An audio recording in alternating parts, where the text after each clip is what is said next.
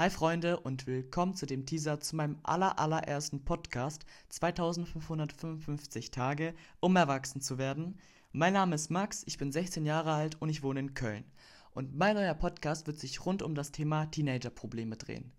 Wir werden uns viel mit Freundschaft beschäftigen, viel mit Drama, mit Beziehungen und dabei immer den Fokus auf mentale Gesundheit legen.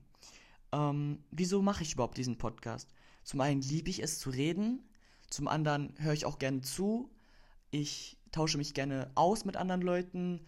Ich höre auch gerne anderen Meinungen zu, nicht nur meiner eigenen. Und ich möchte euch einfach Tipps zum Erwachsenwerden geben und dabei auch viel auf meine Erfahrungen eingehen und auf die Erfahrungen anderer Leute.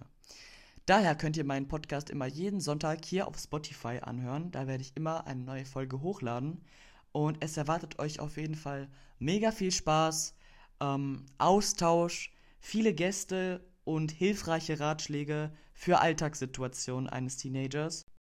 Und ich hoffe, wir hören uns dann nächste Woche zu meiner allerersten Folge und bleibt auf jeden Fall gespannt.